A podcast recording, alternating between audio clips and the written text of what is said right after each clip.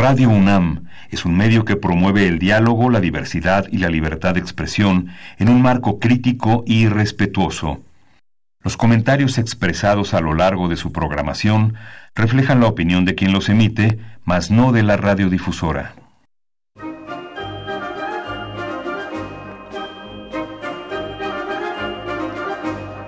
La Feria Internacional del Libro del Palacio de Minería y la Facultad de Ingeniería de la UNAM presentan La Feria de los Libros. Un acercamiento a la lectura.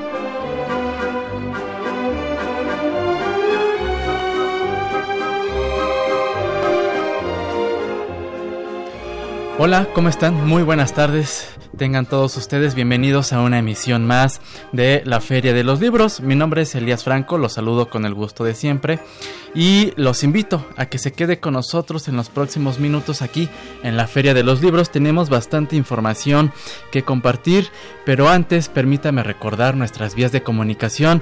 Eh, puede llamarnos al 5536 8989. Nos puede seguir a través de Twitter en nuestra cuenta arroba ferialibros y lo invitamos a darle me gusta en nuestro Facebook oficial eh, La Feria de los Libros. Ahí nos puede encontrar.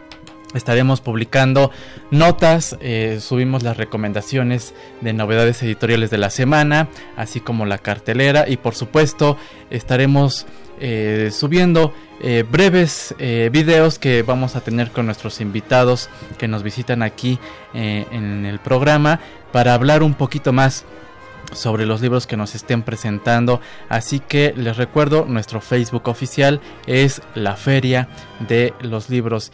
Y si usted desea hacernos llegar alguna opinión, sugerencias más extensas, lo puede hacer a través del correo electrónico a la feria de los libros gmail.com. También les recordamos que puede seguir esta transmisión a través de www.radio.unam.mx y los podcasts de la Feria de los Libros lo puede descargar en www.radiopodcast.unam.mx y pues esta tarde nos acompaña aquí en la mesa el escritor Eduardo Antonio Parra. Él es autor del libro del que vamos a charlar ahora, Los Límites de la Noche. Este es un título publicado por Ediciones Era. Eh, tenemos nuestra cápsula de novedad editorial para esta semana, así que prepare pluma y papel y no se pierda nuestras recomendaciones de cartelera de actividades en torno al libro y la lectura para esta semana. Y bueno, pues para llevarse uno de los libros que tenemos de cortesía, comparta con nosotros, ¿considera que existen límites en la conducta humana durante la noche? Así que esa es nuestra pregunta de esta tarde y puede llevarse uno de los siguientes libros por teléfono para las primeras dos personas que se comuniquen podrán llevarse el título Crónicas hispanounidenses, ensayos, notas y reseñas literarias de la autoría de Maricel Mayor, cortesía de Editorial Baquiana. Y también tenemos un ejemplar del título La caída del telepresidente, de la imposición de las reformas a la indignación social. Esto es una, este es un libro, eh, autoría de Genaro Villamil, cortesía de México Roto, Proceso y Editorial Grijalvo. Y para nuestros amigos que nos siguen ya por Facebook, eh, tenemos un ejemplar de Cuando me volví mortal de Carmen Boullosa, cortesía de Ediciones Cal y Arena. Les recuerdo, el Twitter es arroba ferialibros, nuestro teléfono 55368989 y nuestro Facebook eh, oficial la Feria de los Libros. Y cuando son las 2 de la tarde con 3 minutos, damos inicio a la Feria de los Libros. Editorial Anagrama publica Las campanas no doblan por nadie, de Charles Bukowski. Las piezas inéditas que reúne este volumen pasan furtivas y desternillantes por el crisol del sexo y del alcohol cronista visceral del otro sueño americano, la pluma afilada del salvaje y lúbrico escritor norteamericano narra a su más puro estilo la vida de los suburbios más desolados en donde se suelen desarrollar las historias más fascinantes. Las campanas no doblan por nadie dejará al lector, en palabras de John Joe, saciado y con una sonrisa en los labios después de embriagarse con el licor que emana de sus páginas.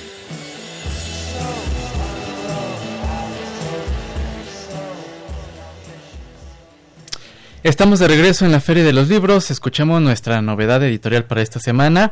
Eh, brevemente, es de Editorial Anagrama. El título es Las campanas no doblan por nadie, de Charles Bukowski. Y damos la bienvenida a, Eduardo Antonio Parra. Él ha sido becario del Sistema Nacional de Creadores y de la Fundación John Simon Guggenheim. Es autor de las novelas Nostalgia de la Sombra y El Rostro de Piedra y de nueve libros de cuentos, varios de ellos traducidos al inglés, francés y portugués. Ha ganado varios concursos de cuento entre los que destacan el Certamen Nacional de Cuento, Poesía y Ensayo de la Universidad Veracruzana en 1994, el Premio de Cuento Juan Rulfo en el 2000, eh, pues otorgado por Radio Francia Internacional y en esta tarde, eh, Eduardo Antonio Parra nos viene a platicar sobre eh, este libro de cuentos, Los Límites de la Noche. Muy buenas tardes, bienvenido a la Feria de los Libros. Buenas tardes, gracias por la invitación. Qué gusto tenerte aquí en cabina. Eh, el gusto es mío, de veras, este, qué bueno estar aquí. Eh, pues los límites de la noche, eh, para poner un, poco de contexto a nuestros amigos que nos escuchan, pues son unos cuentos que publicaste en 1996 y ahora Ediciones Era mm, los redita pues en esta edición de bolsillo. Ajá, sí, pues es mi primer libro de cuentos, este salió en el 96. bueno, pues no sé, este eh, fue como mi estreno, digamos, este, en, la, en, el mundo editorial, ¿no? Este. Eh, los límites de la noche, pues son cuentos, eh, son historias que se desarrollan en el norte del país. Todos se desarrollan en la noche. Sí. y nos muestras de alguna manera, pues un poco estas historias que se desenvuelven allá. ¿Cómo fue eh, de aquella época en que tú nos presentaste en el 96 estos límites? Ahora, ¿cómo los ves eh, tú como propio eh, autor? Mira, la, la, última vez que los releí, en realidad, pues sí, sí, sí, me gustaron, ¿no? O sea, de repente dije, bueno, pues no estaba, no estaba tan mal para hacer la, para hacer la primera entrega. Eh, Mira, no sé, el tema, por ejemplo, el tema, el tema predominante en estos cuentos, son nueve cuentos, es, es por supuesto la violencia. Pero eh, cuando salió en 1996 había muchos críticos, mucha gente que se preguntaba por qué escribir de la violencia, porque en realidad eh, no había violencia en el país, o sea, no había una violencia como la que después se vivió.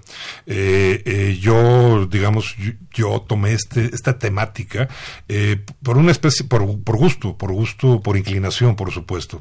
Eh, la violencia a mí siempre me pareció fascinante en el sentido de que eh, no puedes eh, desviar la vista, de que no puedes dejar de verla, de que no puedes. y hay otra cosa, cuando yo escribí este libro yo vivía en Monterrey.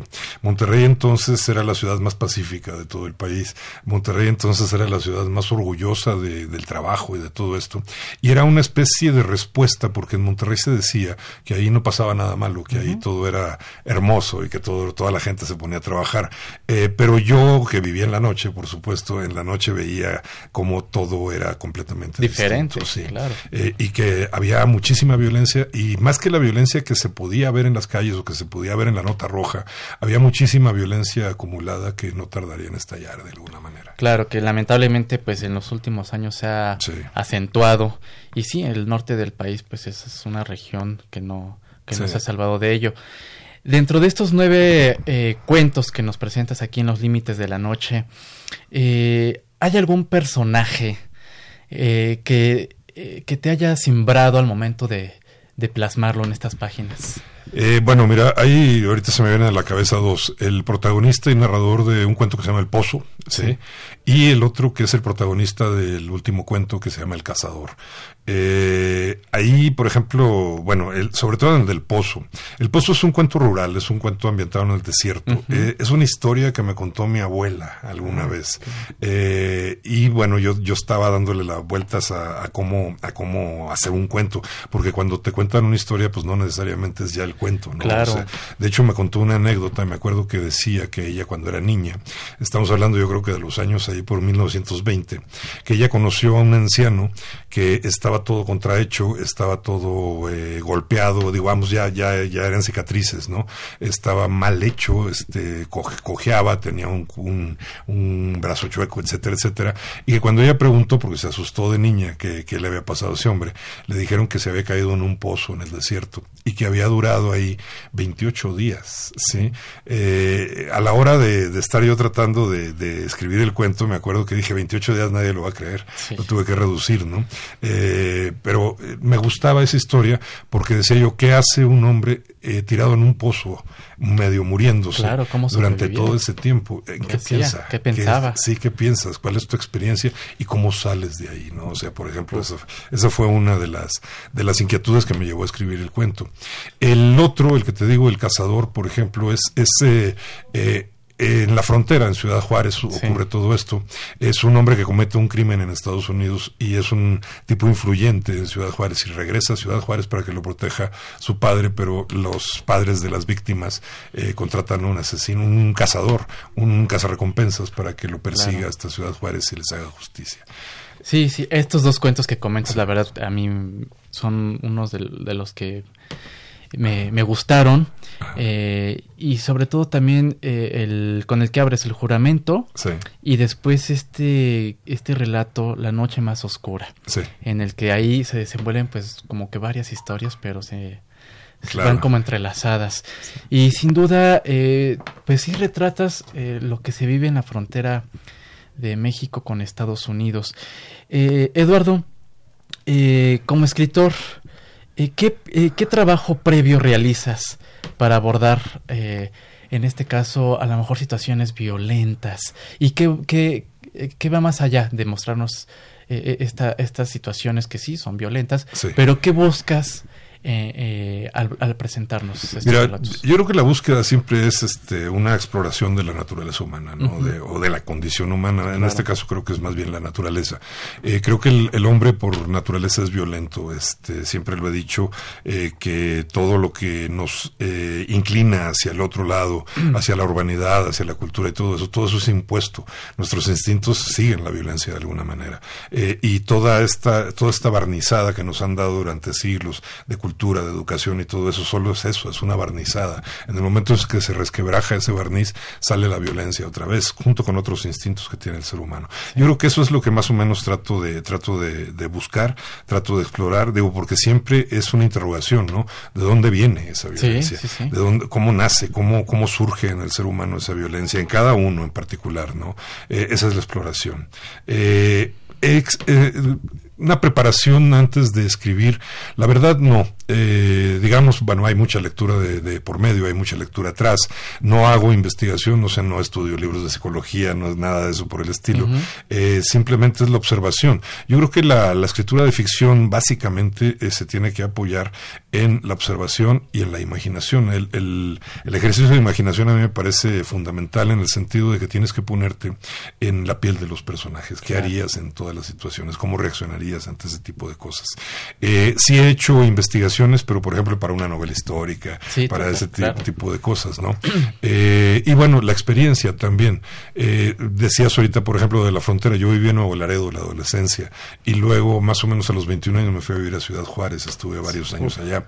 Entonces, este sí, la vida de la frontera, pues sí, es totalmente distinta, ¿no? A lo que tenemos en el centro del país. Por supuesto, sí. Eh, bueno, incluso a mí me tocó una época en que la vida del norte era muy distinta. Bueno, supongo que sigue siendo, pero que era mucho más distinta a la vida en el centro. Eh, simplemente el consumo, ¿no? Este, en mi casa todas las, abrías la despensa y estaba lleno de latas americanas y de chocolates y de todo ese tipo de cosas, que aquí empezaron a llegar hasta el Tratado de Libre Comercio, ¿no? O sea, es, es otro tipo de cosas. Eh, el hecho de que viajaras al otro lado a cada rato porque no es lo te quedaba bien cerca. Cuando yo vivía en Monterrey pues estaba dos horas, ¿no? Este cuando yo vivía en Linares era dos horas.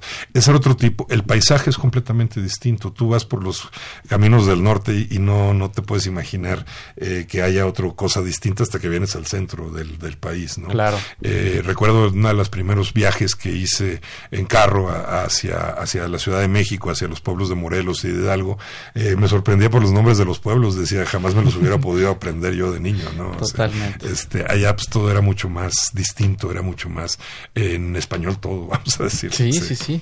Eh, amigos, estamos charlando con Eduardo Antonio Parra a propósito de este libro de cuentos, Los Límites de la Noche, en esta versión a la cena bolsillo que Ediciones Era nos presenta, eh, bastante práctico, en un formato bastante eh, cómodo para, para llevarlo en la mochila, en la carpeta, en verdad bastante recomendable. Y Eduardo, ¿qué te parece? Vamos a, a una pequeña pausa musical, pero antes tenemos que comentar, tenemos un ejemplar para nuestro público de los límites de la noche, para la primera persona vía Twitter que nos comparta si eh, eh, considera que existen límites en la conducta humana durante la noche. Así que para la primera persona que nos escriba un tweet a arroba feria libros podrá llevarse este ejemplar cortesía de ediciones era. Y al regreso me gustaría que compartieras tu punto de vista eh, si hay límites en los escritores para abordar la violencia, porque de pronto escuchamos voces que dicen no hacen una apología y de pronto incentivan que haya más violencia. En fin, es me gustaría que, que nos compartieras esta reflexión en torno a estas voces que de pronto dicen no está mal que escriban sobre violencia. Ya. Estamos en la Feria de los Libros, regresamos.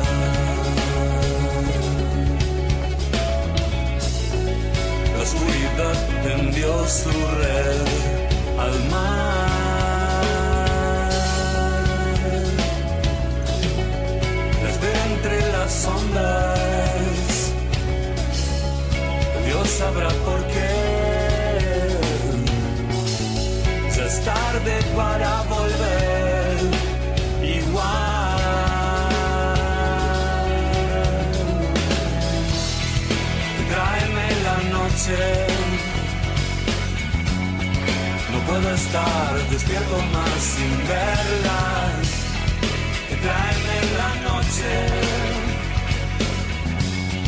No puedo estar despierto más sin verlas. Futuro se estrellan ante mí.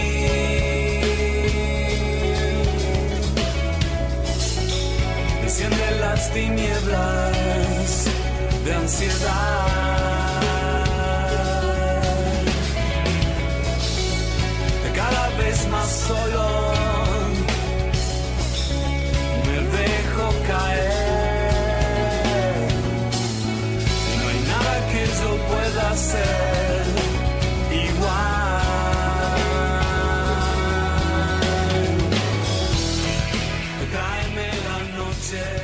Continuamos en la Feria de los Libros y escuchamos un fragmento de Tráeme la Noche de Gustavo Cerati y Andy Summers. Pues a propósito del tema que estamos abordando esta tarde aquí en la Feria de los Libros, los límites de la noche, eh, una serie de cuentos, autoría de nuestro invitado Eduardo Antonio Parra. Y bueno, pues también eh, a propósito pues del natalicio de Gustavo Cerati, él nació un 11 de agosto de 1959 pues tráeme la noche, gran tema para seguir escuchando, para redescubrir y por supuesto eh, aquí musicalizando esta charla que tenemos. Y eh, tenemos ya eh, respuestas vía Twitter. Muchas, muchas gracias a Jorge Pérez García. Él nos comenta que no existen límites, al contrario, parece que dan rienda suelta a todo. Y también muchas gracias a Carmen, eh, Carmen Jones. Eh, dice que ella cree que la noche saca otro lado de nosotros, que a veces no es desconocida. muchas gracias por los saludos y por los comentarios y por supuesto también damos lectura aquí a Ángel Cruz. Eh, saludos a Ángel.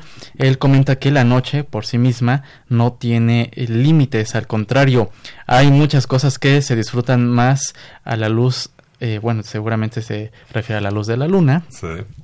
Desafortunadamente la inseguridad no nos permite disfrutarla plenamente, ni siquiera del día. Eh, ¿Cómo ves, Antonio? Ah, lo que pasa es que sí ha cambiado mucho los tiempos, ¿no? Este, es que cada vez es más difícil andar en la noche, ¿no? Pero yo creo que desde hace ya, digamos, desde que yo era adolescente, se necesitaba cierto temple para andar toda la noche, sobre todo por los barrios este, más agitados. Claro. Este, sí. Eh, ¿Qué reflexión tienes? ¿Qué, ¿Cuál es tu punto de vista?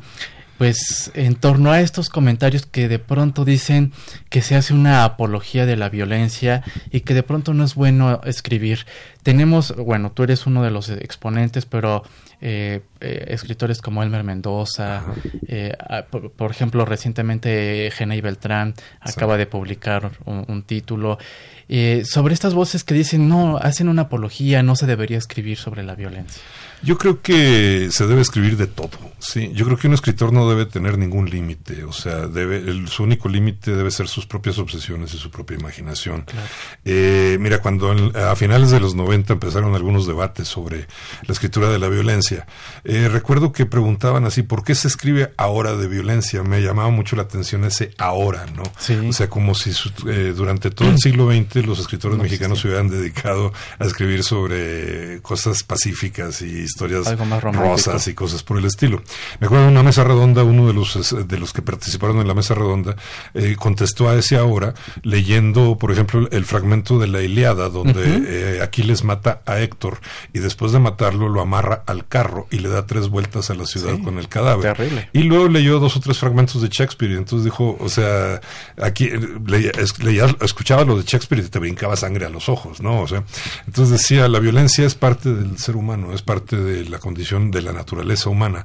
Entonces hay que explorarla como cualquier otra de las cosas. Yo no creo que se esté haciendo apología de la violencia cuando se, esté, cuando se escribe, por ejemplo, sobre la violencia actual. Yo creo que, al menos los escritores que valen la pena, lo que están haciendo es cuestionar, cuestionarla, explorándola, explorarla, perdón, este, y pues tratar de dar una respuesta o tratar de sacar más preguntas. Por supuesto, y de alguna manera evidenciar y denunciar, ¿no? Lo que está que sucediendo, quede registro, que quede registro de, de, lo que se vive. Hay, hay, hay veces es que es necesario el registro, ¿no? Este, ahorita me, viene a la cabeza, por ejemplo, no hay registro de los actos terroristas que hubo en la Ciudad de México durante la Guerra de los Cristeros. Y no hay registro porque el presidente Plutarco Elias Calles prohibió a los periódicos que los publicaran. Entonces, de repente dices, ya no, los historiadores no tienen a dónde acudir, ¿no? O sea, para sacar eso. Pero fue una época bastante cruenta, hubo actos terroristas muy fuertes, este, pero no tenemos registro. Por supuesto, los novelistas tampoco lo abordaron. Yo creo que sí se tiene que registrar yo creo que el único límite para escribir sobre la violencia, bueno, no, no límite, vamos a decir, yo creo que sería una dirección. Yo creo que los escritores tienen que explorar eh, otra vez ¿Qué, ¿Cuál es la, la, cuestión de la sustancia humana que está pasando ahí? Si tú lees una novela donde son puros balazos, ahí no te está aportando nada, pero si se está hundiendo en la conciencia del ser humano, entonces ahí sí te está aportando muchísimo. Totalmente. Eh, se nos está terminando el tiempo. Eh, ahorita, ¿qué estás leyendo? Ahorita estoy leyendo un, escritor que no había, que no conocía, William Goyen. Es este, es un cuentista norteamericano, novelista también. Es de los que están considerados como del gótico sureño de Estados Unidos, como Carson McCullers, como Faulkner, como todos ellos. Y no lo conocía, entonces estoy fascinado. Eh, Eduardo, eh, ¿ya estás preparando algún proyecto? Sí, está por salir una novela ya pronto. Este, eh, la estoy por entregar. Se va a llamar Laberinto. Laberinto. Este, y también aborda la violencia, aborda la destrucción de un pueblo en el norte de México por una guerra entre, entre cárteles. ¿Y este nuevo título, Laberinto, estará publicado por estará, estás viendo en dónde se publicará. Perfecto. Y por lo pronto, Los Límites de la Noche eh, se encuentra disponible en librerías. Por supuesto. Este, de hecho, casi toda, casi toda mi obra está en ERA. Este, la podemos, la podemos encontrar ahí. Los Límites de la Noche, esta reedición que me encanta, me encanta la portada, me encanta el formato en la cena que como dices, casi de bolsillo, es prácticamente de bolsillo, cabe en una bolsa. Así en la bolsa del pantalón. Este, y bueno, pues ahí está, está en librería. Supongo yo que ahorita a lo mejor hasta novedades está, aunque sea un libro ya veterano. Veterano, muy bien. Eh, pues eh, algo que desees agregar eh, sobre los límites de la noche para que nuestro público que nos escucha pues vaya. Es, es, algo, algo, muy curioso de que, he notado de mis libros, por ejemplo, quizás este es el libro que más le gusta a los que son más jóvenes, no tengo idea por qué. ¿Por qué será? Eh, a lo mejor por la, por la... violencia, bueno, todos mis textos abardan la violencia, pero no sé, aquí a lo mejor porque también los escribí cuando era bastante joven, ¿no? O sea, eso puede ser. Se transmite un poco también, eh, bueno, eh, algunos de los personajes también son jóvenes. Sí, sí, sí, sí. Eso, eso puede ser, pero por ejemplo me, he fijado que cuando hay firmas, este, los más jóvenes casi siempre traen los límites. los límites de la noche. Perfecto. Pues ahí la invitación para que todos ustedes se acerquen a los límites de la noche, a la obra de Eduardo Antonio Parra, eh, que ya como bien comentaba, pues se encuentra publicada por Ediciones Era. Y solamente me queda pues agradecer tu presencia aquí en la Feria de los Libros. Una felicitación y por supuesto estaremos pendientes a tu futuro, a tu futura entrega. Muchas gracias. ¿Y eh, tienes planeado alguna presentación o alguna lectura? ¿Algún eh, taller? Va a haber algo, eh, ay, no tengo la fecha exacta, va a haber algo precisamente en ERA, este, es como el 27 de, de este mes. De agosto. Sí, en, en las oficinas de ERA, que tiene ahí un salón, este, es en Mérida 4. Sí. vamos a estar José Ramón Ruiz Sánchez y yo ah, conversando sobre este libro. Es a las 7 de la noche. A las 7 de la noche, el 27. El 27. El 27 de agosto. Perfecto, pues ahí está la invitación Muchas gracias, Eduardo, Antonio Parra. Muchísimas gracias a ti. Y bueno, pues nosotros nos, nos despedimos, los vamos a dejar con eh, la cartelera de actividades en torno al libro y la lectura, pero antes tengo antes eh, tengo una mención, una invitación. Se estará llevando a cabo la primera feria editorial sobre educación y pedagogía. Esto será en la Facultad de Filosofía y Letras de la UNAM. Eh, lleva por lema la producción académica, pues sí, en torno a libros eh, que abordan la educación y pedagogía. La cita es en la sala A de la Facultad de Filosofía y Letras de la UNAM, ahí en Ciudad Universitaria. Y bueno, pues eh, los invitamos a que acudan y, puede checar la programación en la página web de la Facultad de Filosofía y Letras de la UNAM eh, y eh, se estarán llevando a cabo mesas redondas, presentaciones de libros y eh, me gustaría destacar pues una actividad eh, que se lee bastante atractiva. Lleva por título Presentación Miradas Docentes a cargo de la doctora María Concepción Barrón Tirado y eh, la maestra Yareni Analí Domínguez. Eh, ellas estarán abordando pues todo lo que sucede en torno a la docencia aquí en México. La feria del libro sobre educación y pedagogía será el próximo jueves y y eh, jueves 15 y viernes 16 de agosto, repito, en la Facultad de Filosofía y Letras de la UNAM en Ciudad Universitaria. Y en su buscador de preferencia, eh, usted teclee eh, Facultad de Filosofía y Letras y ahí los va a redireccionar a su página donde podrá consultar pues la programación de estos dos días eh, que tendrá la primer feria editorial sobre educación y pedagogía. Pues ahí la invitación para que todos ustedes acudan a Ciudad Universitaria. Nosotros nos despedimos los vamos a dejar con la cartelera de actividades para esta semana. Agradecemos a Marco Lubián en la producción y redes sociales, eh, a Sandra Vázquez y Álvaro Canseco, muchas gracias que están aquí en cabina eh, eh, llevando a cabo la transmisión vía Facebook Live, en la coordinación de invitados a Esmeralda Murillo, a Silvia Cruz, ella es la voz de la cartelera. En los teléfonos nos apoyó Flor Canchola y en los controles técnicos al señor Humberto Sánchez Castrejón. Gracias a todos ustedes que nos hicieron el favor de sintonizar y por supuesto de enviarnos sus comentarios a través de las vías de comunicación. Yo soy Elías Franco, nos escuchamos el próximo lunes en punto de las 2 de la tarde. Que tengan excelente semana.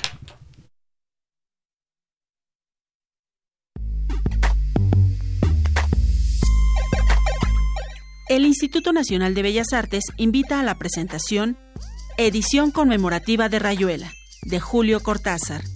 La novela que cimbró el panorama narrativo y cultural de la década de los 60 por su valor transgresor al canon establecido, regresa a librerías. Textos complementarios de Gabriel García Márquez, Adolfo Bioy Cázares, Carlos Fuentes y Mario Vargas Llosa adentrarán al lector en el contexto y dimensión de la narrativa cortasariana. Participan Gonzalo Celorio, Rosa Beltrán y Eduardo Casar. La cita es el martes 13 de agosto a las 19 horas en la sala Manuel M. Ponce del Palacio de Bellas Artes, ubicada en Avenida Hidalgo número 1, Colonia Centro. La entrada es libre, el cupo es limitado.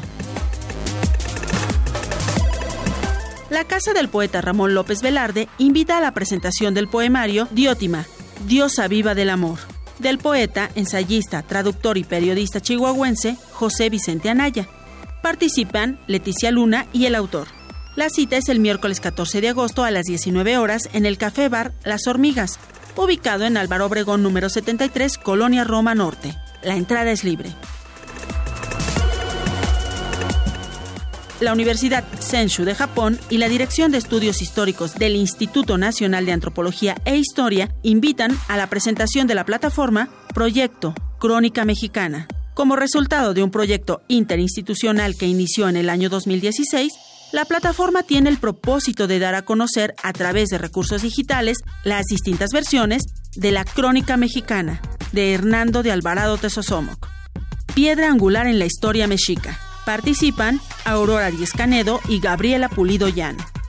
La cita es el jueves 15 de agosto a las 12 horas en la Dirección de Estudios Históricos de Lina, ubicado en Allende 172, esquina Juárez, Colonia Tlalpan Centro. La entrada es libre.